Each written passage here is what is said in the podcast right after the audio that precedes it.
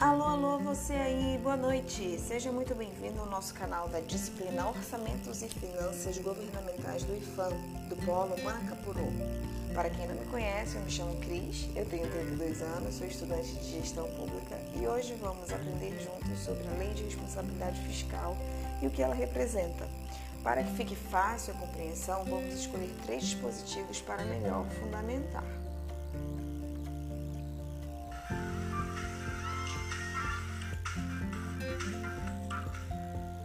Vamos lá? A lei complementar, ela é a lei número 101 de 4 de maio de 2000, é conhecida como Lei de Responsabilidade Fiscal. Estabelece padrões para a gestão de recursos e limites dos gastos públicos em todas as esferas do governo. Ela também buscou a transparência na gestão pública, obrigando os administradores a divulgar relatórios demonstrativos de gastos. A Lei de Responsabilidade Fiscal, ela busca fixar limites para o endividamento da União, de estados e municípios e obriga os governos a definirem essas metas anuais e indicarem a fonte da receita para cada despesa permanente que propuserem. A partir da Lei de Responsabilidade Fiscal, os prefeitos e governadores eles foram impedidos de criar uma despesa por prazo superior a dois anos, sem indicar de onde vai vir esse dinheiro.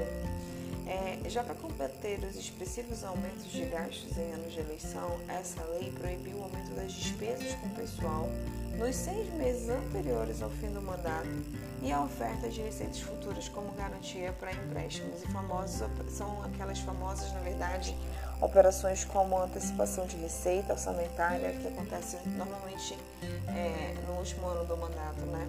E aí, para que vocês consigam entender o que eu falei agora, a gente vai falar a respeito de três dispositivos que a própria lei de responsabilidade fiscal traz. Um deles é a despesa com o pessoal, que acabei de falar, né? É o artigo 18, diz assim: para os efeitos dessa lei complementar, entende-se como despesa de pessoal total é o somatório dos gastos do ente da federação com os ativos e inativos e os pensionistas, relativos a mandatos eletivos, cargos, funções ou empregos civis, militares e membros de poder com qualquer espécie remuneratória, tais como vencimentos, vantagens fixas e variáveis, subsídios, proventos e aposentadoria, reformas e pensões, inclusive as adicionais, gratificações, horas extras e vantagens pessoais de qualquer natureza, bem como encargos sociais e contribuições acolhidas pelo entes, pelas entidades de previdência. Esse foi um dos primeiros exemplos, né? O segundo é a transparência da gestão fiscal. O artigo 18 diz assim: são instrumentos de transparência na gestão fiscal, os quais será dada ampla divulgação, inclusive por meios eletrônicos de acesso ao público, os planos de orçamentos de leis diretrizes orçamentárias, a prestação de contas e respectivo parecer prévio, relatório resumido das execuções orçamentárias e relatório de gestão fiscal e versões simplificadas desses documentos. Né? A gente está falando aqui da publicidade desses documentos em órgãos oficiais e também da transparência que precisa ser dada para todas essas atividades que acabei de dizer. Estão dispostos na seção do capítulo 19, opa, do capítulo 9. É isso mesmo. Então, nosso último exemplo aqui é do dispositivo que está contido na Lei de Responsabilidade Fiscal, nós vamos trazer o que consta na seção 5 é, a respeito da prestação de conta. No artigo 56, diz assim: as contas prestadas pelos chefes de poder executivo incluirão, além das suas próprias, a dos presidentes dos órgãos dos poderes legislativo e do judiciário e do chefe do Ministério Público, referidos no artigo 20, as quais receberão parecer prévio separadamente do Tribunal de Contas. Então, mais uma vez, né, falando de publicidade, de transparência, de transparência, de legalidade, de impessoalidade de todo o cumprimento efetivo que esses órgãos precisam dar para a lei de responsabilidade fiscal. Então, em geral, como eu falei no início, essa lei ela fixa limites para as despesas com pessoal, para a dívida pública e ela ainda vem determinar que sejam criadas metas para controlar essas receitas e despesas. E aí, o que, que acontece se essas normas não forem cumpridas, né? se houver descumprimento das normas? A lei de responsabilidade fiscal, ela vem dizendo, ela vem estabelecendo até as sanções pessoais para esses responsáveis. É, de qualquer cargo que seja, a esfera governamental é, vem trazendo exemplos é, como perda de mandado, inabilitação para qualquer tipo de emprego público, multa, prisão, é, ressarcimento de dano ao erário, aos cofres públicos, enfim. Eu espero que vocês tenham se divertido, assim como eu, que vocês tenham aprendido, que vocês tenham gostado bastante e a gente se encontra no próximo podcast.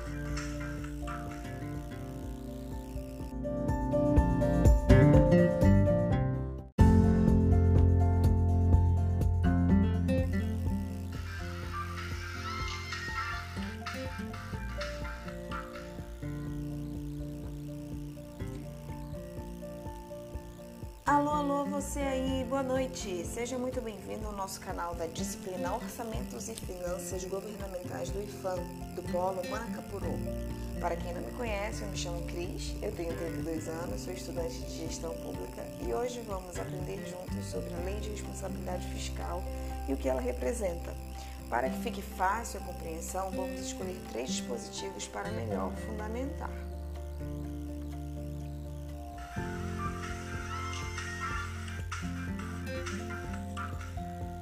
Vamos lá? A lei complementar, ela é a lei número 101 de 4 de maio de 2000. É conhecida como Lei de Responsabilidade Fiscal. Estabelece padrões para a gestão de recursos e limites dos gastos públicos em todas as esferas do governo ela também buscou a transparência na gestão pública, obrigando os administradores a divulgar relatórios demonstrativos de gastos. A Lei de Responsabilidade Fiscal, ela busca fixar limites para o endividamento da União, de estados e municípios e obriga os governos a definirem essas metas anuais e indicarem a fonte da receita para cada despesa permanente que propuserem. A partir da Lei de Responsabilidade Fiscal, os prefeitos e governadores eles foram impedidos de criar uma despesa por prazo superior a dois anos, sem indicar de onde vai vir esse dinheiro. É, já para combater os expressivos aumentos de gastos em anos de eleição, essa lei proibiu o aumento das despesas com o pessoal nos seis meses anteriores ao fim do mandato e a oferta de receitas futuras como garantia para empréstimos. E famosos, são aquelas famosas, na verdade, operações como antecipação de receita orçamentária, que acontece normalmente é, no último ano do mandato, né? E aí, para que vocês consigam entender o que eu falei agora, a gente vai falar a respeito de três dispositivos que a própria lei de responsabilidade fiscal traz. Um deles é a despesa com o pessoal, que acabei de falar, né?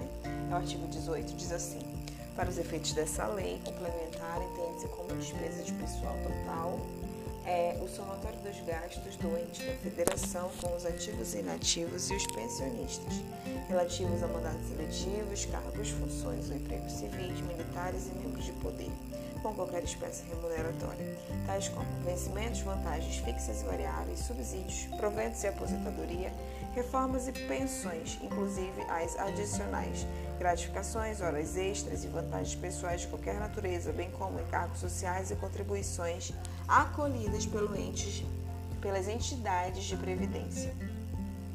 Esse foi um dos primeiros exemplos. Né? O segundo é a transparência da gestão fiscal.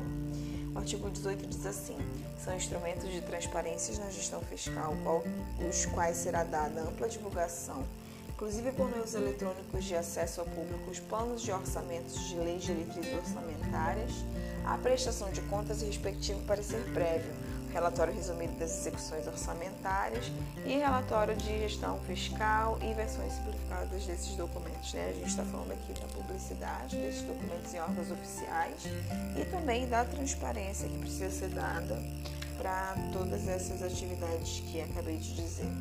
Estão dispostos na seção do capítulo 19, opa, do capítulo 9, é isso mesmo. Então, nosso último exemplo aqui é do dispositivo que está contido na Lei de Responsabilidade Fiscal, nós vamos trazer o que consta na seção 5, é, a respeito da prestação de conta.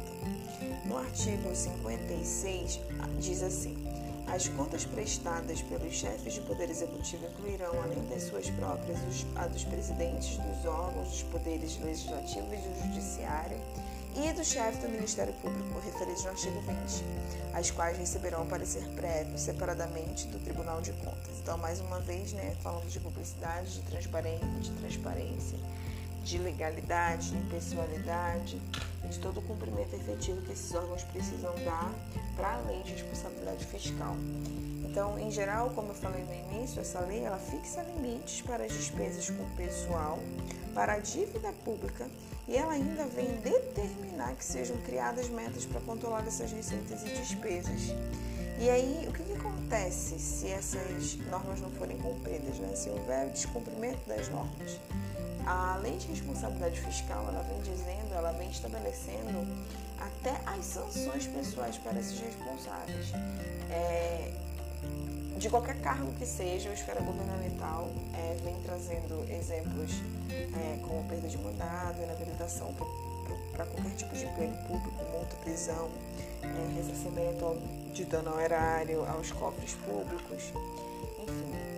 Eu espero que vocês tenham se divertido, assim como eu, que vocês tenham aprendido, que vocês tenham gostado bastante e a gente se encontra no próximo podcast.